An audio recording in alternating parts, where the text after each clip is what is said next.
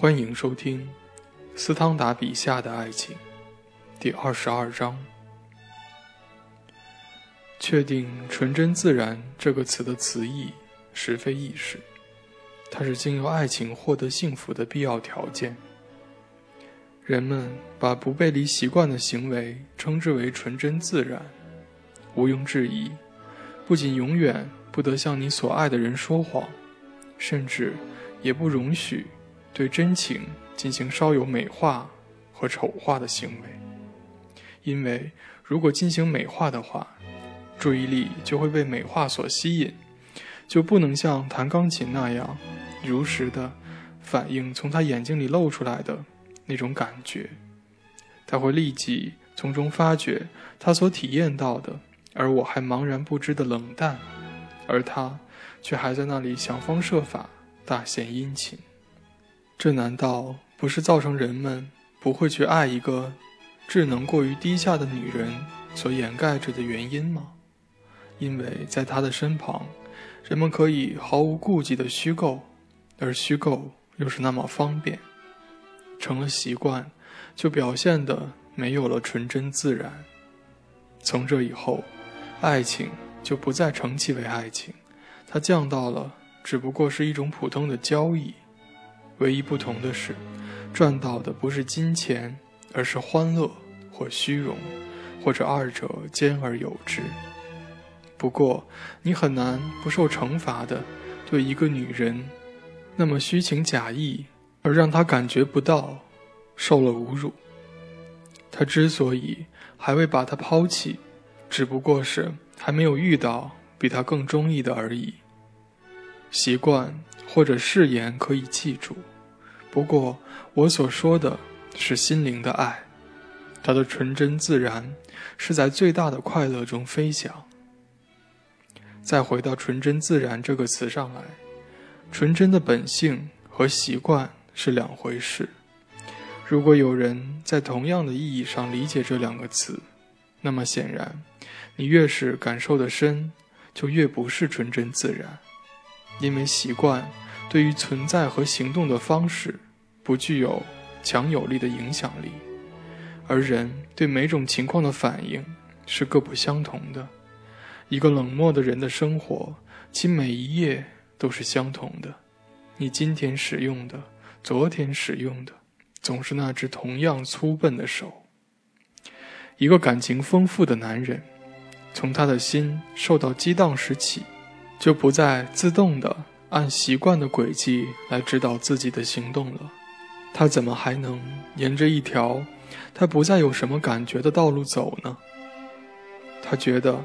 他对他所爱的人说的每句话都有极大的分量，他觉得一个字就会决定他的命运，他怎么会不力求说得更好呢？或者至少他怎么会不觉得他已说得很好了呢？从那以后，就不再有率真淳朴了，因此无需去追求什么率真淳朴，是从不反躬自问的人的特性。人就是人所能是的样子，而且人觉得人就是这个样子。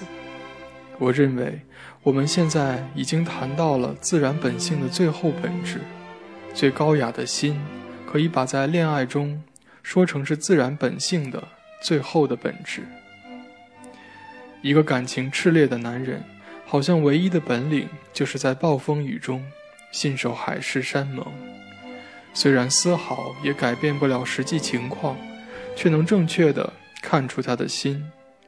如果交谈的热烈和断断续续的，他就能够盼望得到纯真自然的美好时刻的到来；不然的话，只有在他不那么疯狂的爱着的时候，才会表现得完全真实自然。在自己所爱的人身旁，几乎不再有自然的运动。然而，运动的习惯在筋骨中是那么根深蒂固。当我把手臂伸给莱奥诺尔时，我总觉得我是走在一个会跌倒的地方，所以我想的是要稳稳当当的走。人们要注意，永远不故意装模作样，这足以令人信服的说明，缺乏纯真自然是最大的不利，而且很容易成为最大的不幸的根源。你所爱的女人的心不再理解你的心，你就失去了以坦率交换坦率的那种强有力的和不由自主的运动，这也就是失去了打动她的所有方法。我几乎说是失去了能吸引她的所有方法。我不想否认，一个值得爱恋的女人会把那个常春藤的恰当格言比作她自己的命运。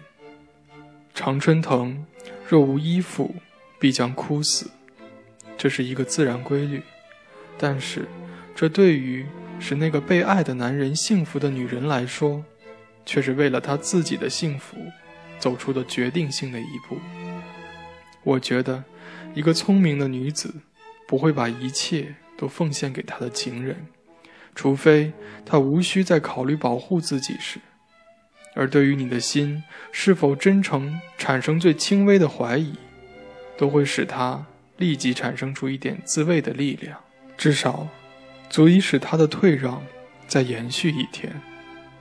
难道还需要再添上一句：为了使上述一切成为极荒唐的笑话，还要把它应用在情趣之爱上吗？本集播讲完毕，感谢您的收听。